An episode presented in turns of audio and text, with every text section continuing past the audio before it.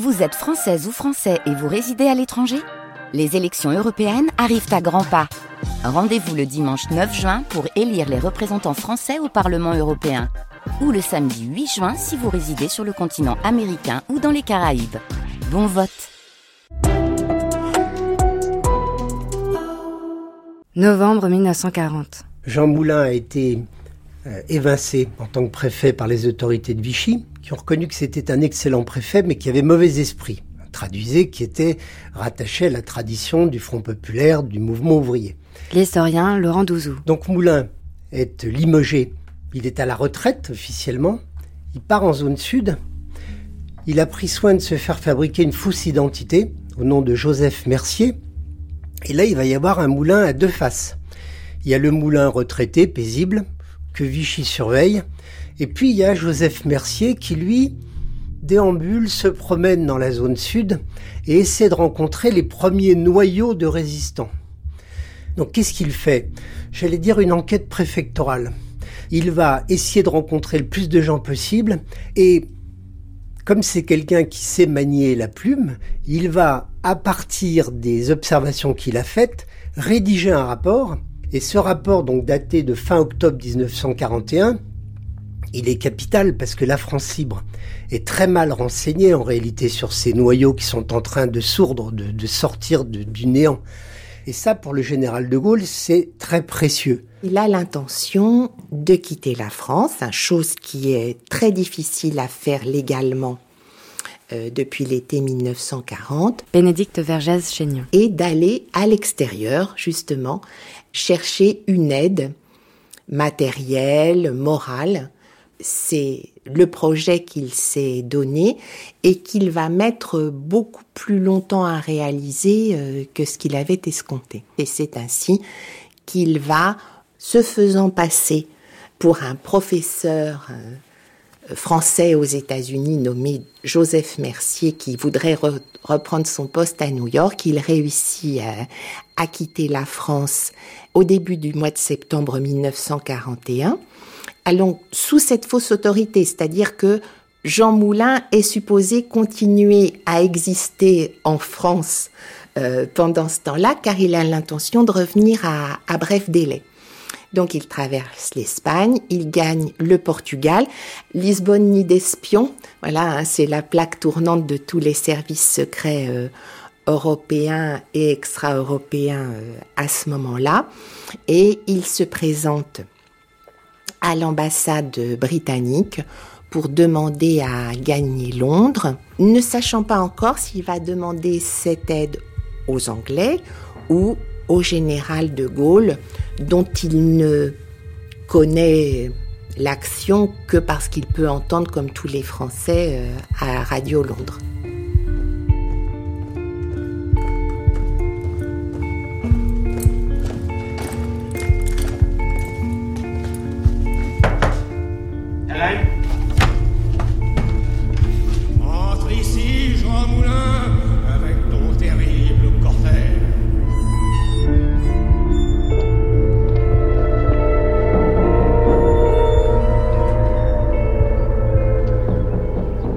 Jean Moulin, un Français libre. Romain Weber, Yvon Croisier. Alors Jean Moulin est un personnage d'une grande richesse, c'est-à-dire que c'est un peintre, c'est un artiste, c'est un préfet de la République. Un républicain. Un type de gauche ayant la passion de la France jusqu'au bord de l'âme, comme l'a dit le général de Gaulle. Un personnage extraordinaire. Un pionnier de la résistance. Très séducteur, très secret. Qui jusqu'au bout et jusqu'au sacrifice suprême défend les valeurs de la République. Jean Moulin, c'est incontestablement aujourd'hui le héros incontournable de la résistance. C'est sa mort qui l'a rendu euh, totalement euh, extraordinaire, qui en a fait un saint. Moi, je ne sais pas ce que c'est qu'un saint. Euh, et un héros, bah ouais, c'est un héros, c'est vrai que c'est un héros. C'est des gens qui choisissent la mort. Par idéal, par patriotisme. Au fond, il est un des héros de l'histoire de France. Moi, j'aime bien faire la comparaison avec Jeanne d'Arc au fond quelqu'un qui est dans notre mythologie nationale. C'est l'honneur de l'espèce humaine, des gens comme ça.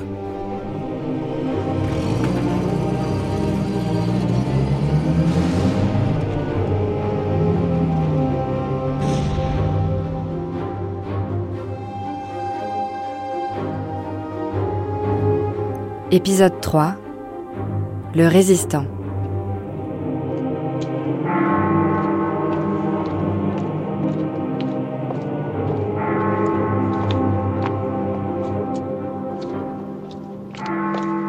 Julian Jackson, vous êtes euh, biographe de Charles de Gaulle. Vous avez écrit une euh, biographie assez monumentale qui s'appelle De Gaulle, une certaine idée de la France. Vous êtes aussi britannique. On est le 20 octobre 1941, Julian Jackson, on est à Londres. Jean Moulin vient d'arriver par hydravion de Lisbonne. Qu'est-ce qu'il vient faire dans ce qu'on appelle la capitale de la résistance à ce moment-là? Quand Moulin arrive à Londres, je ne pense pas qu'il sait s'il va, il va s'adhérer à De Gaulle ou aux Britanniques. Il, il vient à Londres pour tâter le terrain, je dirais, en fait. Et puis, presque tout de suite après son arrivée, je crois que c'est le 25 octobre, il va voir le général de Gaulle.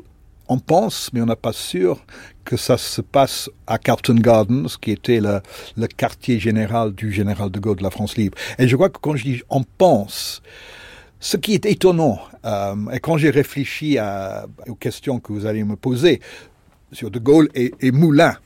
Ce qui m'avait frappé quand j'y pensais, c'est qu'on sait si peu des relations intimes entre ces deux hommes. Parce qu'on peut dire De Gaulle, c'est De Gaulle. Et Moulin est peut-être le personnage, un des d'autres personnages le plus important, le plus marquant de la résistance française. Mais on, on, sait très très peu de choses. On a des bribes. On a ce qu'il aurait dit à sa sœur. Je crois qu'il a dit, c'est un grand bonhomme. Ça, ça nous, ça nous avance pas beaucoup, en fait.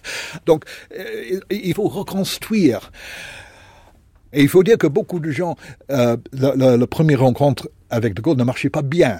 Parce que De Gaulle était très distant, très froid, très compliqué, il ne, se livrait pas facilement, et donc il y avait beaucoup de gens pour lesquels le premier, quelquefois, ça prenait un peu de temps de voir toutes les qualités de ce personnage étrange, intimidant, intransigeant, etc. Mais avec Moulin, ça a marché tout de suite. Et qu'est-ce que De Gaulle a pensé de Moulin? Et là aussi, euh, on ne sait pas grand-chose. On a ce qu'il dit dans ses mémoires de guerre. Et c'est une très... Je, vais juste citer parce que c'est très très beau.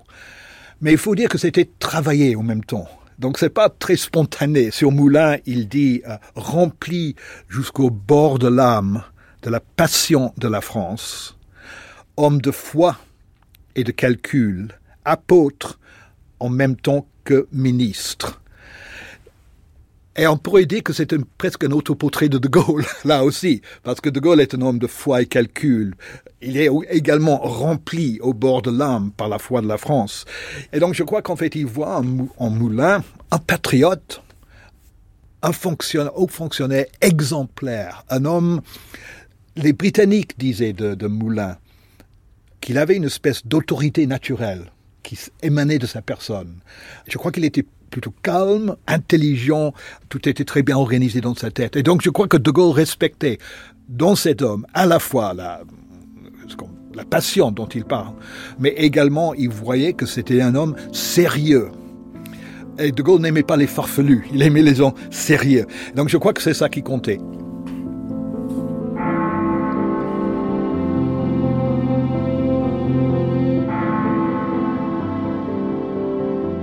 Jean-Marie Besset, vous êtes euh, auteur, metteur en scène. Vous avez écrit une pièce de théâtre qui s'appelle Jean Moulin Évangile. Cette première rencontre entre De Gaulle et Moulin, 25 octobre 41, oui. elle ressemble à quoi? Bah, Si vous voulez, moi j'ai fait, euh, euh, j'ai fait une école de commerce et puis Sciences Po à Paris, et puis j'ai fait mon, mon service national à Londres. En 1984, c'était... Euh, chaque fois que je passais à Londres devant le bâtiment de, du mall, là où était Carlton où, Garden. Carlton Gardens, où était, où était De Gaulle, je me disais un jour il faudra que tu arrives à écrire cette première rencontre entre De Gaulle et Moulin. parce que on l'a pas à la rencontre. Et, et, si vous voulez, moi j'avais un professeur d'art dramatique à New York qui disait euh, les pièces sont là où la vie a besoin d'aide. Et, et, je trouvais que c'était un sujet formidable que d'écrire la première rencontre entre De Gaulle et Jean Moulin, parce que le destin de la France s'est joué là. Et, et c'est de cette rencontre euh, d'un homme de gauche, Moulin, avec cet homme de droite qui était De Gaulle, qu'est né le salut de la France. Voilà. Et, et c'est vrai que c'est une scène où euh, je fais opposer euh, la France de De Gaulle à la République française de Moulin. Parce que De Gaulle, jusque-là, dit la France. Et euh, à partir de Moulin, on commence à voir surgir la République française. Alors c'est vous On m'a dit que vous êtes l'homme que j'attends, monsieur Moulin J'espère ne pas vous avoir fait trop attendre, mon général. Eh bien, il y a un an et cinq mois que l'Allemagne a envahi la France. Ouais. J'ai dû traverser beaucoup d'obstacles pour me trouver devant vous aujourd'hui. J'imagine. Une paperasserie sans fin. Il me faut la patience des chats devant les portes fermées. Des chats Chut Vous savez, nous avons des chats ici à Carlton Gardens. Vous êtes un chat de plus alors, qui s'engouffre par la porte entrouverte après un long voyage. Moi, Moulin, je n'ai pas de patience. Je fonce. Je suis un chien. Vous aimez les chiens, j'espère. Les Français ne se doutent pas que vous êtes si grand, mon général, à tout point de vue. Chat et chien, c'est ce que nous sommes, n'est-ce pas? Vous du Midi, moi du Nord, vous athée, moi croyant. Vous le fonctionnaire, moi le militaire, vous de gauche, moi de droite. Le chat et le chien sont deux animaux domestiques, réunis dans le même amour de leur maison. Cet amour, nous le partageons. Oui, l'amour de la patrie, nous l'avons tous les deux. Nous sommes des fils de France. La France La République française, c'est putain. La République Ben oui, bien sûr, la République. Euh, c'est quand même, c'est quand même un coup de poker qui s'est joué là. C'est quand même un, coup de poker parce que euh, donc De Gaulle a prétendu être la France et a été cru par Roosevelt. Et quand Moulin débarque en Angleterre, il prétend représenter la, résistance française alors qu'il représente rien du tout. C'est-à-dire, il a rencontré les chefs de la résistance, mais personne ne lui a dit vous nous représentez. Donc l'un a dit qu'il représentait la France, il a fait un coup de bluff qui a marché, et l'autre aussi fait un coup de bluff en disant je suis le représentant de la résistance française. Et, et, et De Gaulle a vu peut-être dans son œil qu'il bluffait et il a, il a, il a aimé le coup de bluff, quoi, je veux dire, parce qu'il a reconnu un peu de son propre esprit euh, dans cette histoire. Donc voilà. Donc c'est la rencontre de deux bluffeurs.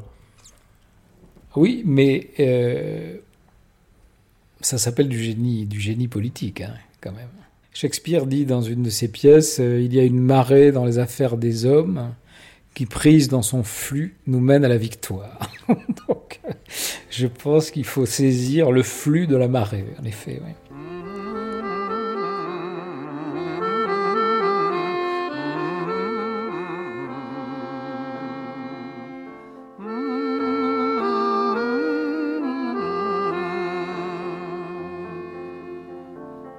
Les Allemands étaient chez moi, on m'a dit résigne-toi, mais je n'ai pas pu.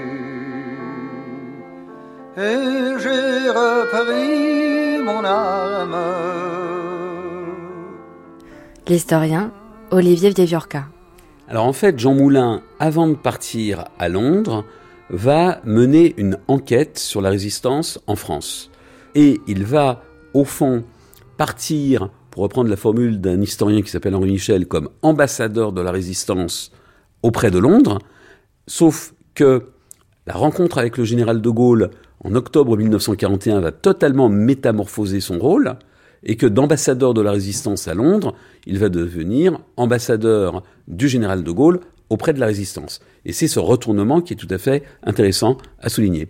Et pour le général de Gaulle? L'historienne Christine Lévis-Touzé c'est évidemment une formidable et un formidable atout.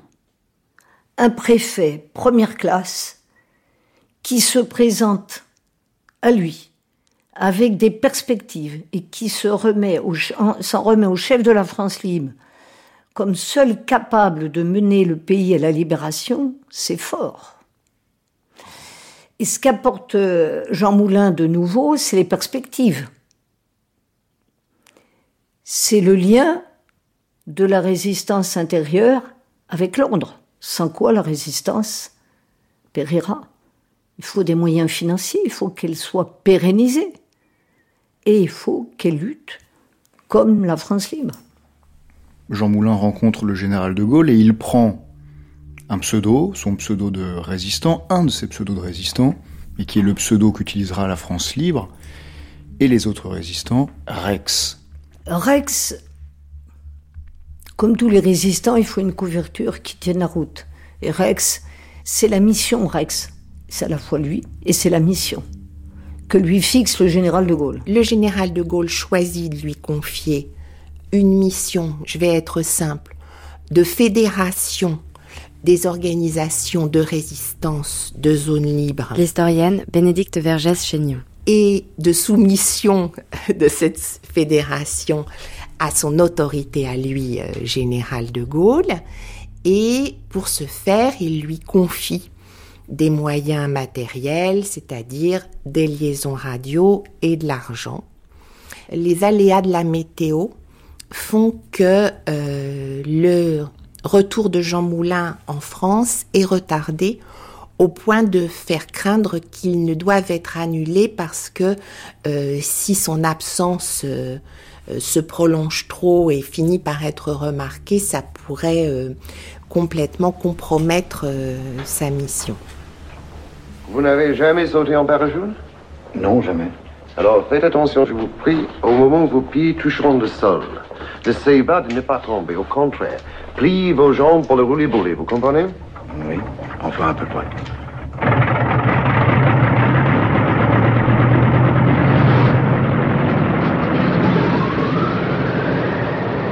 Le vent passe sur les tombes, la liberté reviendra, on nous oubliera.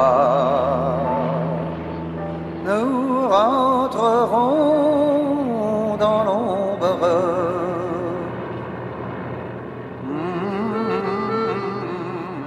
Charles de Gaulle, BBC, 24 décembre 1941. Mes chers enfants de France, vous avez faim parce que l'ennemi mange notre pain et notre viande. Vous avez froid parce que l'ennemi vole notre bois et notre charbon. Vous souffrez parce que l'ennemi vous dit et vous fait dire que vous êtes des fils et des filles de vaincus. Eh bien, moi, je vais vous faire une promesse une promesse de Noël. Chers enfants de France, vous recevrez bientôt une visite, la visite de la victoire.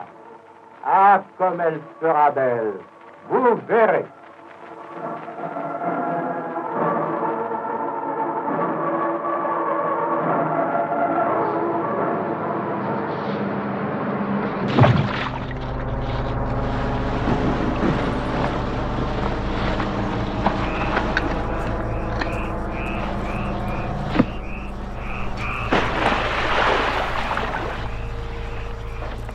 Thomas Rabineau, on est avec vous dans un lieu dit qui s'appelle La Lec, au milieu de la, Garrigue. Est-ce qu'on pourrait dire la Garrigue? Oui, hein. Garrigue, Maquis. Vous êtes euh, historien, journaliste, biographe de Jean Moulin et de sa sœur Laure Moulin. Et on a une bâtisse devant nous en pierre, vieille bâtisse, et un petit écriteau, propriété privée, lieu dit La Lec, le mazet de Jean Moulin, Jean Moulin a passé ici la nuit du 2 au 3 janvier 42 après son parachutage aux environs de Mauriès. Promeneur, respectez le site. Exactement, il, est parachuté alors euh, à une douzaine, une quinzaine de kilomètres d'ici. Le point de chute n'est pas trouvé par le pilote de la RAF qui, qui, doit le parachuter lui et ses deux compagnons de mission. Et il va, il est détrempé et il va passer la, nuit dans ce masé euh, de la Lec pour se réchauffer. Alors il n'a rien à manger puisque ses sandwichs sont aussi tombés dans le marais, ils sont, sont plus du tout euh, consommables. Et donc il va au, petit matin, il va rejoindre Saint-Andiol et aller directement chez sa tante où il va euh, débarquer comme ça, à l'improviste, ce qui n'arrivait jamais. Et les petites cousines de Jean racontent, André et Suzanne racontent l'avoir vu débarquer comme ça, leur cousin Jean, elle l'appelait Jean, tout crotté, je les cite, tout crotté, tout sale, lui qui était toujours tiré à quatre épingles. Et la tante de Jean lui dit mais, mais Jean, d'où tu sors Tu es tombé du ciel? Et lui dit oui, c'est à peu près ça.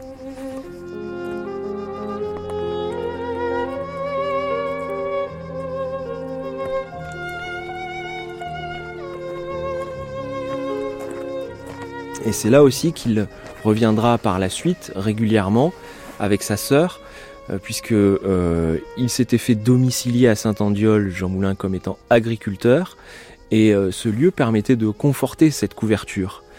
Et il, avait aussi un projet. il était follement amoureux du paysage environnant. On voit les Alpilles, on voit une végétation magnifique. C'est un lieu très calme.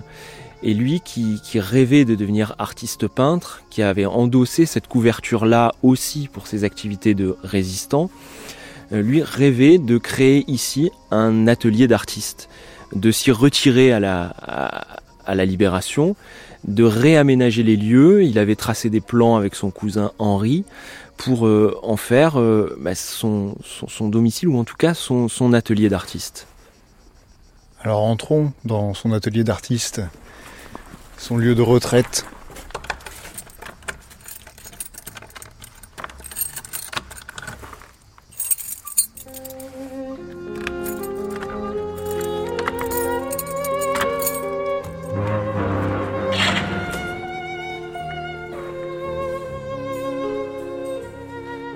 Laurent Douzou, on se trouve là aux archives nationales et on a devant nous plusieurs caisses qui viennent du fonds d'archives du BCRA. Qu'est-ce que c'est que le BCRA le BCRA, c'est le Bureau central de renseignement et d'action, c'est les services secrets euh, du général de Gaulle à Londres. Donc le BCRA, c'est le bras armé du renseignement et de l'action de la France libre.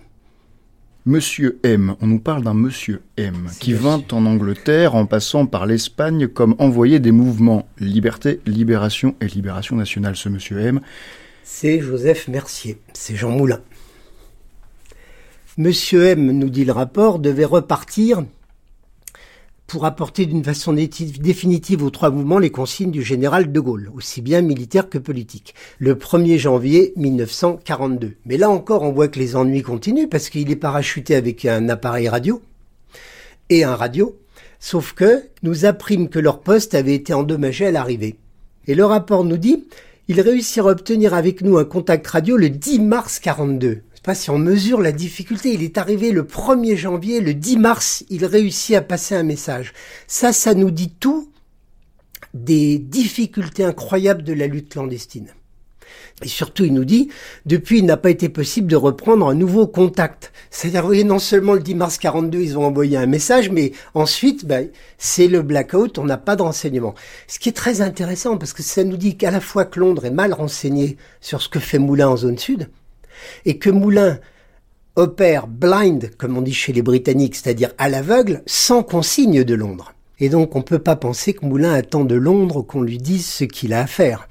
Moulin doit, pas quotidiennement, mais de façon hebdomadaire, ou rencontrer les chefs de mouvement, les uns les autres, les cercles dirigeants, et, j'allais dire, il tisse sa toile patiemment. Bonjour à tous. J'arrive de Londres. Vous avez vu le général de Gaulle? Il m'a chargé d'un message de fraternité pour vous tous. Lisez ceci, je vous prie, Charvet. Mes chers amis, je sais ce que vous faites. Je sais ce que vous valez. Je connais votre grand courage et vos immenses difficultés. Nous qui avons la chance de pouvoir encore combattre par les armes, nous avons besoin de vous pour le présent et pour l'avenir. Soyons fiers et confiants. La France gagnera la guerre et vous survivra. De tout mon cœur. Charles de Gaulle.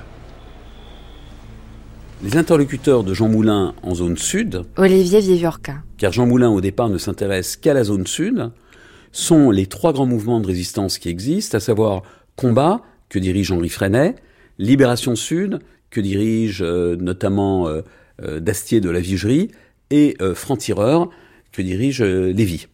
Quelles sont leurs différences, ces mouvements de résistance-là? Qu'est-ce qui les oppose? Ce n'est pas du tout un ensemble homogène. Ces trois mouvements de résistance sont assez différents. On peut dire que Combat, qui est, je pense, l'organisation la plus puissante hein, en zone sud, est quand même plus à droite du point de vue euh, politique que Franc-Tireur et Libération Sud. Je ne crois pas que le grand obstacle de la fédération des mouvements de zone sud tienne à leur positionnement politique. Ce qui va, euh, à mon avis, beaucoup plus peser, ce sont deux choses. C'est d'abord des interrogations sur les modes d'action. Que doit-on faire? Quel type d'action doit-on entreprendre? Et là-dessus, les, personnes ne sont pas d'accord, les mouvements ne sont pas d'accord. Et autre élément qui pèse, eh bien, euh, c'est aussi, ce sont aussi les questions de pouvoir. Et donc, vous avez quand même une rivalité entre les trois mouvements de résistance pour, au fond, essayer d'aboutir à une forme de contrôle sur la résistance, ou en tous les cas sur la résistance de zone sud. Je suis ici comme le représentant personnel du général de Gaulle. Je suis chargé de réaliser l'unité des mouvements de veiller à la séparation du politique et du militaire, et pour ça de faire accepter par tous la coordination venue de Londres. Pourquoi devrait-on se soumettre à Londres? Parce qu'ici nous manquons d'argent, d'armes et de transmission. Nous avons tout cela. Oui, mais en trop faible quantité. De quoi vivez-vous? De la générosité de quelques amis riches ou du double jeu d'une armée d'armistice qui vous distribue à regret deux ou trois mitraillettes? Et vous, vous avez des moyens? Je suis venu ici avec un radio et un système de code qui va nous permettre de correspondre régulièrement avec Londres. Nous chercherons des terrains d'atterrissage pour y faire parachuter des armes. Quant à l'argent, je dispose d'un budget mensuel. À charge pour moi de le répartir entre les mouvements que vous représentez. Ce que vous nous demandez, c'est de nous remettre totalement entre les mains de Londres. Enfin, nous avons tout organisé, tout. Nous avons récupéré les armes, contacté les sympathisants, monté les réseaux, créé une presse clandestine. Et vous voulez que tout ça s'en aille à Londres? Ça me paraît difficile. Impossible. On va tout de même essayer. Pour concilier ces mouvements, Jean Moulin a, je pense, euh, quelques armes. La première arme, c'est l'argent. Le second élément, c'est que Moulin parle au nom du général de Gaulle et au nom de cette chose bizarre qui est Londres. Et donc vous avez un prestige qui est tel que la personne qui revient de Londres et qui peut parler au nom du général de Gaulle est investie d'une autorité euh, symbolique extrêmement puissante. Et donc de ce point de vue, il est très difficile pour la résistance, même si au départ elle n'est pas née, contrairement à ce qu'on affirme souvent, de l'appel du 18 juin, de dire non à De Gaulle et de dire non à un envoyé du général De Gaulle.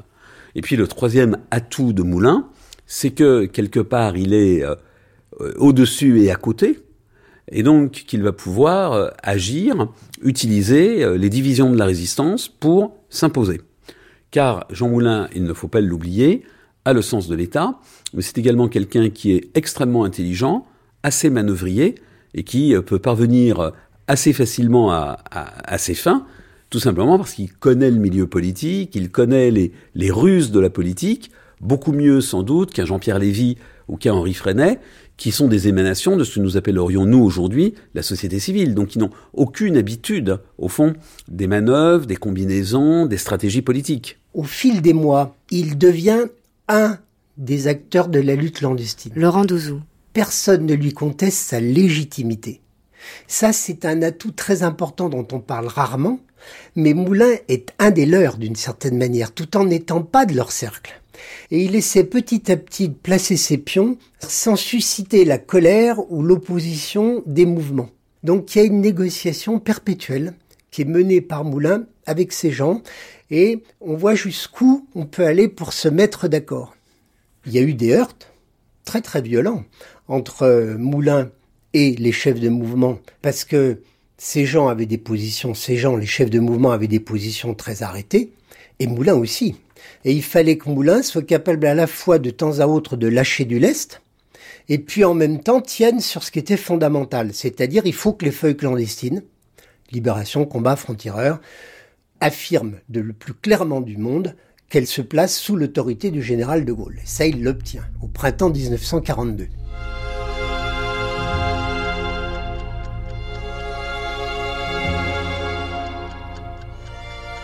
Emmanuel Dastier de la Vigerie, chef du mouvement Libération Sud. Je me souviens de notre première rencontre, je crois que c'était à Avignon. J'ai vu un homme de taille moyenne, brun, les cheveux noirs, les yeux noisettes, avec euh, dans son personnage un sarcasme et une certitude contenue, une très grande volonté.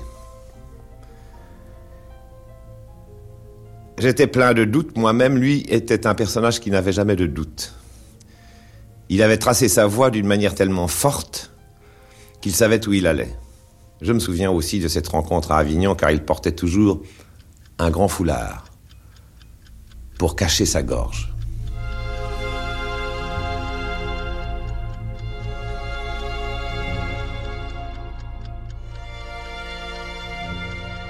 Henri Freinet, chef du mouvement Combat. Physiquement, c'était un homme qu'à vrai dire on n'aurait pas remarqué.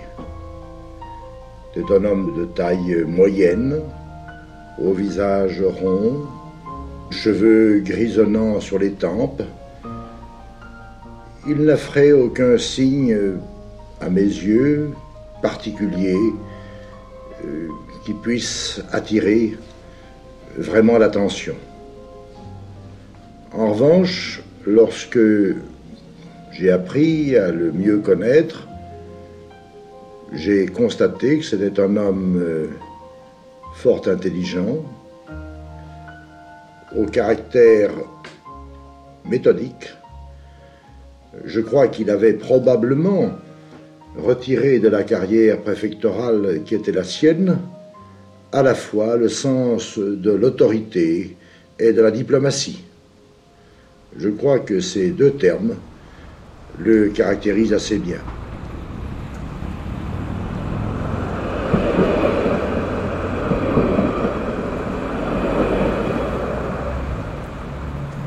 On est avec vous, Marie-Liesse Zambeau, qui travaillait pour le Centre d'histoire de la résistance et de la déportation, rue de la Charité, deuxième arrondissement de Lyon. Et là, devant nous, au 72, c'est le premier appartement lyonnais de Jean Moulin, c'est ça? Exactement, donc quand il arrive après euh, son, fameux parachutage, euh, il euh, rejoint Lyon et puis il va devoir assez vite trouver un logement. Alors à l'époque, se loger à Lyon, c'est extrêmement compliqué. La ville, elle est surpeuplée, c'est devenu une ville refuge hein, depuis que la, France est coupée en deux. Euh, et donc il y a quelque chose qui va beaucoup se développer à Lyon, c'est les logeuses en fait, des femmes qui vont sous-louer une pièce de leur appartement. Et c'est ce que Jean Moulin va faire. Donc il va trouver au 72 rue de la Charité, comme ça, une Madame Martin qui va euh, lui louer euh, une pièce au premier étage euh, de cet immeuble, une pièce qui donne sur la rue. on sait qu'elle avait des rideaux fleuris, qu'il y avait un petit bureau avec une chaise, un fauteuil, que depuis la fenêtre il voyait le Rhône, il y avait un terrain vague devant à l'époque, et c'est de cet endroit en fait qu'il va se mettre à travailler d'arrache-pied pour mener sa mission Rex. D'ailleurs ici, hein, c'est bien évidemment pas Jean Moulin qui habite 72 rue de la Charité, euh, c'est euh, Joseph Mercier qui habite là. Euh, il y restera jusqu'à l'octobre, jusqu'à l'automne 42. Euh, à ce moment-là, en fait, il a très peur que, le, que l'appartement ait été grillé parce que forcément, euh, il y a eu beaucoup euh, de monde, de réunions même qui ont eu lieu là, chose que normalement dans la résistance c'est totalement interdit. Hein. On ne reçoit pas chez soi, l'adresse doit rester totalement secrète. et donc, il y a notamment un pli qui est mis dans la boîte aux lettres de, de chez Madame Martin, Rex chez Madame Martin.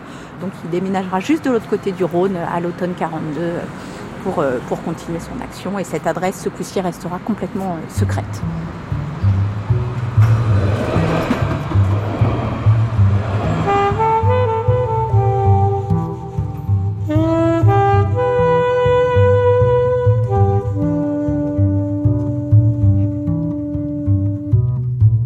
Personne ne m'a demandé D'où je viens et où je vais.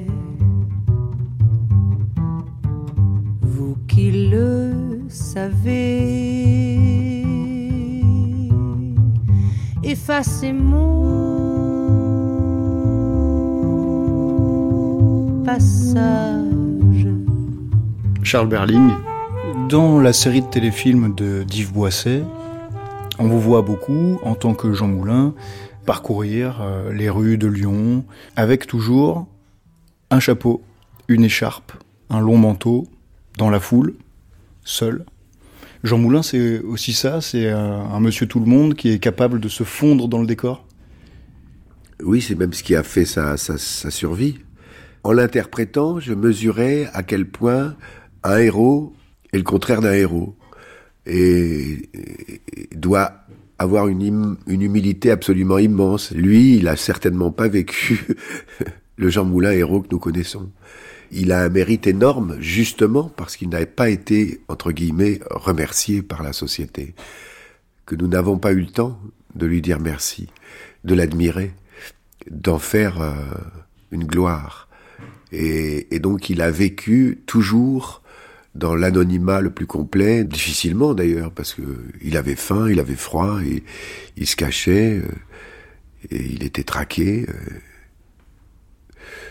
Pour moi, c'est-à-dire ça, ça en fait encore plus un être euh, d'une grande euh, pureté.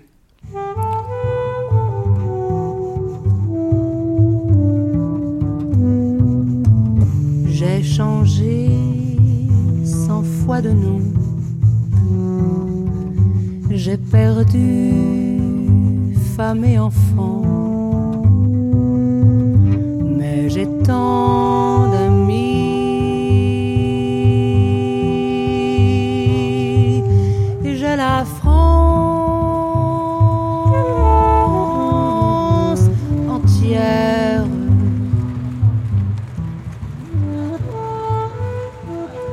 Continue, Marie-Liesse Zambeau, notre balade euh, sur les traces de Jean Moulin, clandestin ici à Lyon. Là, on est place Carnot, entre le Rhône et la Saône. Cette statue devant nous, Marianne, un rameau d'olivier, le lion à la gloire de la République. C'est ici que Jean Moulin euh, prenait ses rendez-vous? Alors ça fait partie en effet des lieux de rendez-vous de Jean Moulin puisque la place Carnot, euh, comme la place à Be- Bellecour ou la place des terreaux à Lyon, c'est les trois très grandes places euh, qui vont être euh, des places dans lesquelles, qui, sur lesquelles il y a toujours du monde en fait. hein, à l'époque, elles sont, euh, il y a des terrasses de café, il y a des, alors même s'il y a le rationnement, etc. Donc tout le monde va souffrir. On passe quand même hein, du temps euh, dans ces endroits. Et encore une fois, tous ces allées-venues, c'est euh, le meilleur gage pour passer inaperçu, pour pas être surveillé. Donc euh, Jean Moulin, euh, en effet, à plusieurs reprises, on, le sait, donnera des rendez-vous, soit ici place Carnot, soit euh, sur la place Bellecour, comme le font tous le- les Lyonnais. Il donnera un rendez-vous sous la queue du cheval, hein, puisque c'est il y a une statue équestre de, Louis XIV. Euh, une autre chose qui montre à quel point il était précautionneux, euh, il a jamais de documents sur lui, donc à chaque fois qu'il a un rendez-vous pour lequel il doit apporter des documents, c'est Daniel Cordier hein, qui, en parallèle, euh, va se rendre lui aussi de son côté au rendez-vous et au moment devant la porte hein, du lieu de rendez-vous, lui donne les documents. Mais ça montre ce sens du détail qu'il avait et qui était très poussé, qui laisse penser à, que, en fait, il avait toujours euh, connu la clandestinité tellement il était précis par rapport à ça. euh, euh, voilà, les gens qui travaillent le plus proche de lui ne connaissent de lui que son pseudo. Alors ça va dépendre. hein. Ce sera Max souvent pour ceux qui travaillent avec Londres. Ce sera Rex, Régis davantage sur le côté de la résistance intérieure. Mais on ne sait absolument rien de plus de qui est cet homme. Et euh, il y a juste un homme hein, euh, qui, pour Jean Moulin, qui fait le fusible entre ces deux existences, euh, le fils d'un ancien personne qui avait travaillé pour Jean Moulin, qui habite à Avignon euh, et chez qui Jean Moulin laisse un vélo qui lui permet justement euh, de, si besoin même en urgence, euh, de laisser son vélo à Avignon pour reprendre le train pour Lyon euh, quand il est à, à, à- à Saint-Henriol.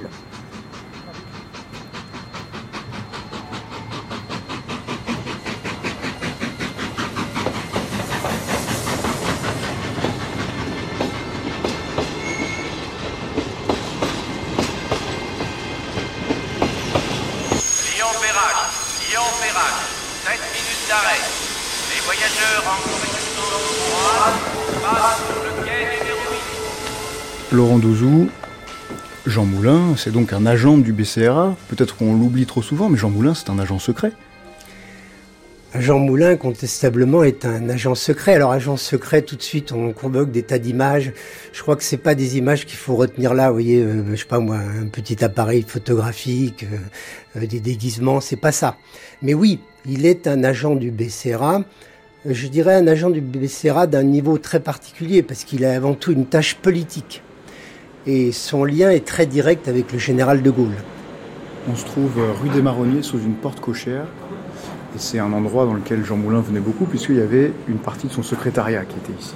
Exactement, à partir du début euh, de l'année 43, donc à nouveau c'est ici que quand euh, Moulin est à Lyon, euh, les, les, les matins, très tôt, à nouveau, il vient ici récupérer les messages. Euh, c'est ici qu'est entreposé euh, beaucoup de matériel, donc ce, euh, cet immeuble, il va permettre, comme c'est le cas dans, dans beaucoup d'immeubles lyonnais, hein, il va avoir une entrée qui permet de déboucher directement sur le Rhône de l'autre côté, et puis un autre passage qui va permettre, quand on entre au numéro 3, de ressortir par le numéro 5. Euh, donc tout ça, c'est autant de mesures de précaution hein, qui sont appréciées. Euh, c'est important parce que euh, dans ce secrétariat, qu'est-ce qui est entreposé et qu'est-ce qui va devoir faire beaucoup d'allées-venues Euh, Mais c'est les valises entières de cash que la résistance et que Jean Moulin va récupérer, bien souvent par parachutage, hein, et puis ensuite attribuer aux différents mouvements de résistance, ce qui générera énormément de jalousie hein, entre les, les différents et luttes internes. Mais il faut imaginer très concrètement euh, la donne des valises euh, qu'il faut aller apporter à tel endroit de la ville, à tel autre, euh, avec des sommes faramineuses. qui sont parfois aussi de l'argent qui est récupéré. Parfois, c'est pas de la monnaie française, donc ça va générer d'autres difficultés pour changer les livres en, en francs français, par exemple.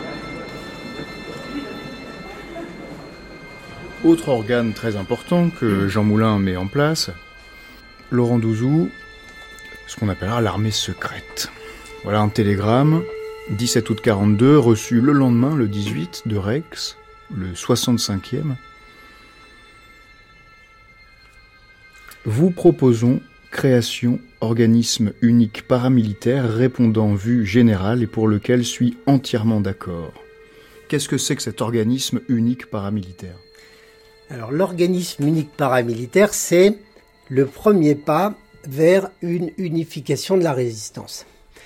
Chacun des mouvements de zone sud a ce qu'il appelle des groupes paramilitaires. Là, il faut vraiment faire une explication de texte. Parce que nous, groupes paramilitaires, on imagine des gens en uniforme et avec des armes. C'est pas ce dont il s'agit. C'est des volontaires qu'on regroupe et à qui on dit tenez-vous prêts pour le jour où. Mais chaque mouvement a son groupe paramilitaire, ou ses groupes paramilitaires. Et donc, ce qui se passe à l'automne 1942, c'est que Moulin obtient que Libération Sud, Combat et Francs-Tireurs fusionnent leurs groupes paramilitaires. Alors on nous dit dans le télégramme dans un organisme unique paramilitaire, en réalité ça va s'appeler l'armée secrète et ça sera placé sous la direction euh, d'un officier général qui est à Bourg-en-Bresse et qui s'appelle Charles Delestrin, pseudonyme Vidal. Donc euh, on va avoir cette armée secrète qui est la, le premier pas, la première réalisation concrète d'une fusion entre mouvements de zone sud. J'insiste là-dessus. Il ne s'agit pour le moment, on est euh, à l'automne 42, que de la fusion de groupes paramilitaires de trois mouvements de zone sud.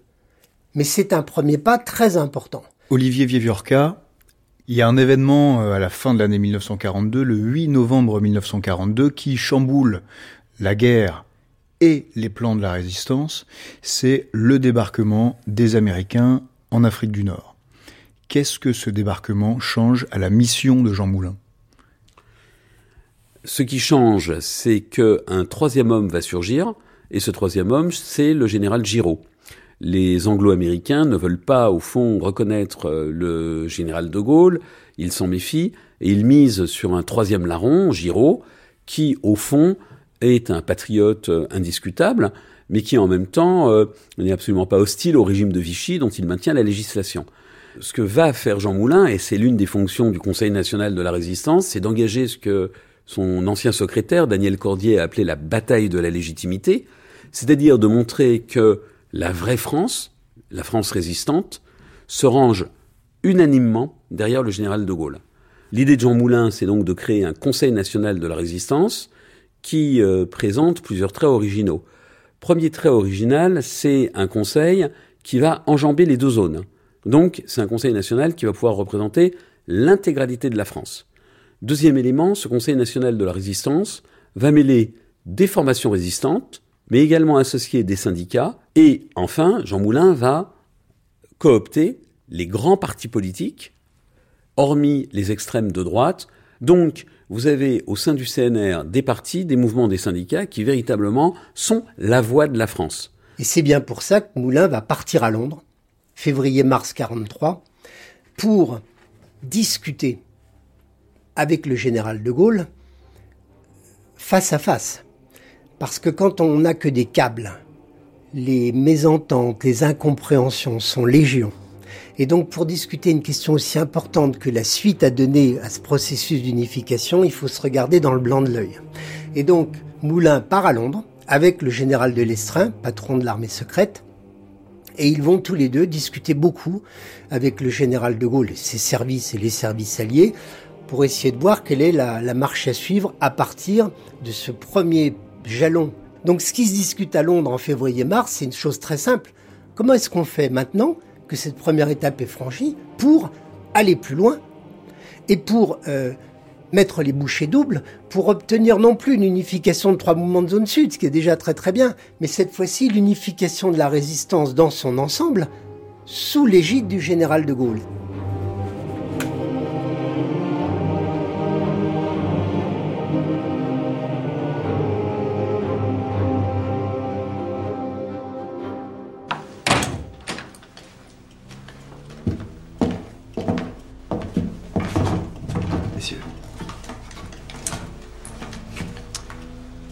Je reviens de Londres. J'ai de nouvelles instructions. Annoncez la couleur. L'armée secrète sera dirigée par Vidal. C'est ignoble. Il nous faut préparer le débarquement. Et avant Que fait-on des maquis Les réfractaires du STO On leur demande de rester bien sages en attendant le jour J. Je ne peux pas financer tout le monde. Vous êtes hypocrite. Vous avez surtout peur que le maquis devienne plus puissant que l'armée secrète et qu'il échappe à votre contrôle. Je vous préviens, nous ne renoncerons jamais à l'action immédiate. Vous ferez ce que le général de Gaulle vous ordonnera de faire. Jusqu'au jour où je vous ferai virer. J'ai aussi pour mission de créer le Conseil national de la résistance, dont je serai le président, et qui comprendra bien évidemment les représentants des mouvements de résistance, mais aussi ceux des partis politiques. Il s'agit de ressusciter la représentation nationale. C'est inacceptable. Jamais je ne siégerai à votre conseil. Nous tous ici, nous valons plus que tous ces politicards de la Troisième République qui nous ont conduits là où nous en sommes. C'est un point de vue que je ne partage pas, le général de Gaulle non plus. Foutez-nous la paix avec votre grand homme Il veut faire de nous des fonctionnaires. La résistance n'a pas eu besoin de lui pour commencer. Elle s'en passera s'il le faut. Et qui êtes-vous pour nous parler ainsi? Je suis membre du Comité national français, ce qui me donne rang de ministre. Et désormais, mon autorité s'étend sur les deux zones. Si combat poursuit ses contacts avec les Américains, je réduirai la somme qui vous est allouée. C'est-à-dire? 3 millions au lieu de 5.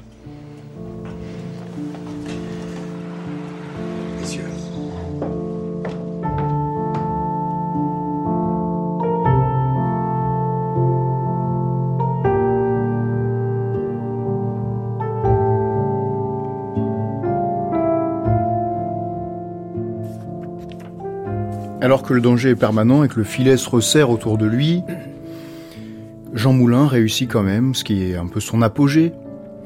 Le 27 mai 1943, la première réunion du Conseil de la Résistance. On a là un télégramme sous nos yeux, France combattante, état-major personnel du général, 29 mai 43, arrivé le 2 juin, Conseil Résistance s'est réuni 25 mai, là il y a une erreur, c'est le 27. Alors, Il n'y a pas vraiment une erreur. La réunion devait avoir lieu le 25. Et puis un, un des membres convoqués pouvait- ne pouvait pas être présent.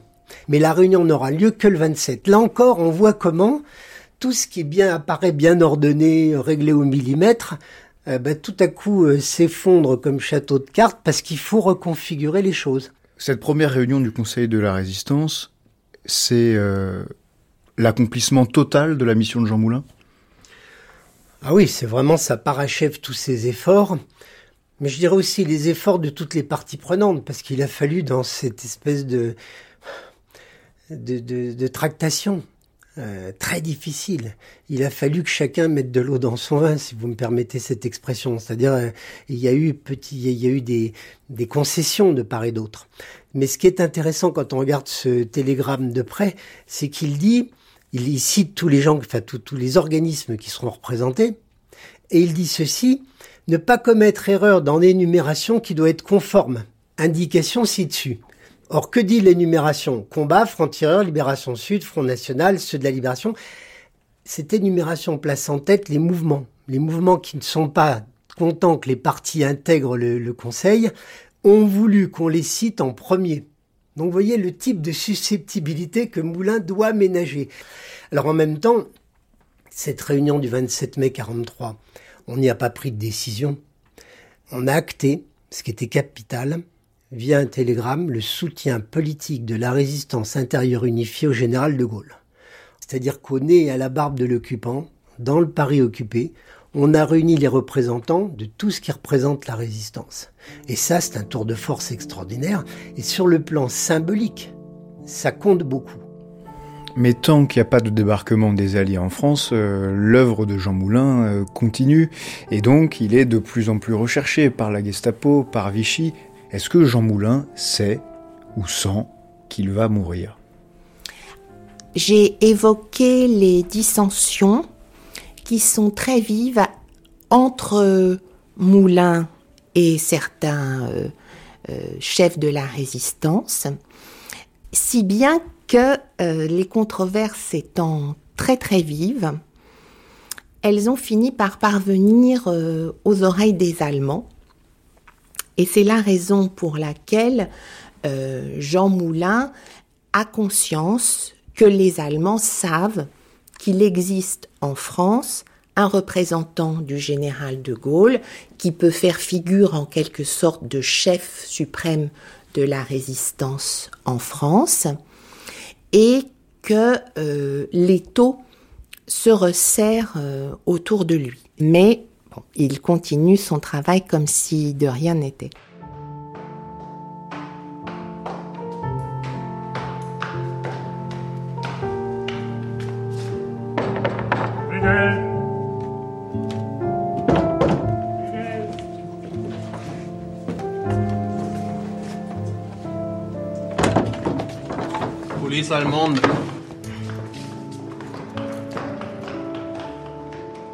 Il dit la mort, comme des milliers de Français, je l'ai côtoyé, ne me fait pas peur. Oui, il est confronté à cela. Il ne se projette pas dans le temps d'après et de celui qui va tomber sous les coups des, des nazis. Il y a cette force-là. Oui, il y a la confrontation avec la mort, et puis il y a la passion de, de la vie.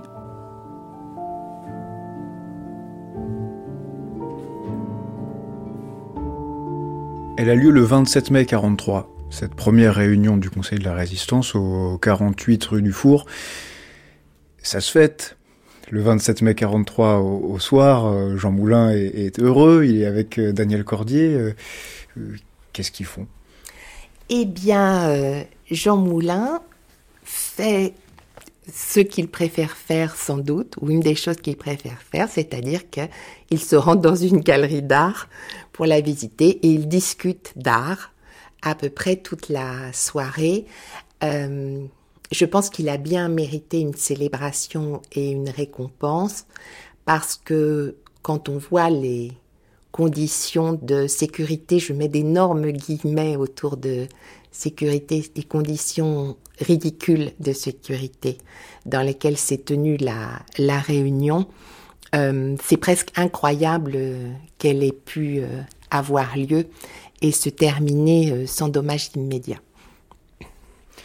Il y a quelque chose d'extraordinaire, Bénédicte Vergès-Chaignon, c'est que en même temps que Jean Moulin euh, prépare le Conseil de la Résistance, euh, qu'il est euh, recherché par la Gestapo, par Vichy, il le sait bien, qu'il est aussi chahuté, c'est le mot est faible, par les mouvements, eh ben Jean Moulin ouvre une galerie d'art.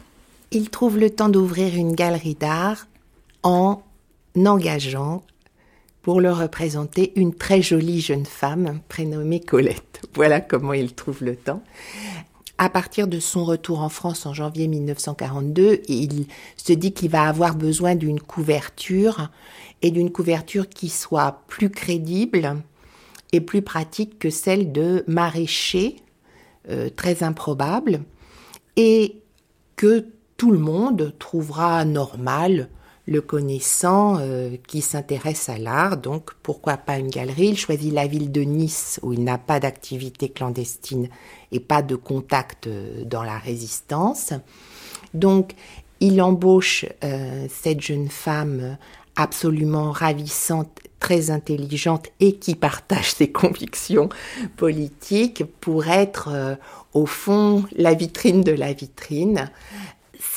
Activité de la galerie lui permet aussi de justifier des déplacements fréquents qui sont ceux qui sont nécessités par euh, euh, ses missions, mais qu'il peut mettre sur euh, le compte d'une visite à un peintre, d'une recherche de tableaux, jusqu'à y compris à Paris. Et donc, effectivement, la galerie est purement et simplement une couverture en même temps, je ne suis pas sûre que Jean Moulin, s'il avait survécu à la guerre, euh, ait continué à, être galeriste, collectionneur très probablement, mais alors il avait dit plaisanterie ou pas qu'il souhaiterait être ministre des beaux-arts euh, s'il survivait à la guerre, et j'ajoutais voyager en Italie euh, pour aller voir les œuvres d'art. Je sais qu'à ce moment-là, Emmanuel Dastier de la. Rex avait déjà la prémonition qu'il allait disparaître. Je me souviens d'un télégramme pathétique et dans lequel il disait Désignez vite un suppléant. La Gestapo et Vichy sont à métro, cela ne durera pas longtemps. Et là, dans sa petite cachette qu'on ne connaît pas de la rue Dulon, il revoit une dernière fois Pierre Meunier.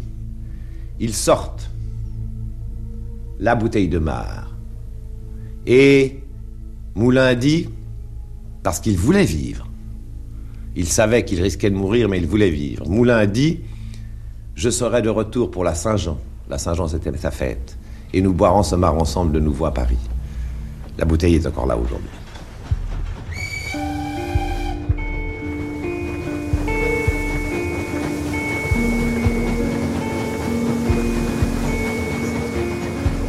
Épisode 3 Le résistant, avec Laurent Douzou, Bénédicte Vergès-Chénion, Julian Jackson, Jean-Marie Besset, Christine Lévis-Touzé, Thomas Rabineau, Olivier Vieviorca, Marie-Liesse Zambeau et Charles Berling.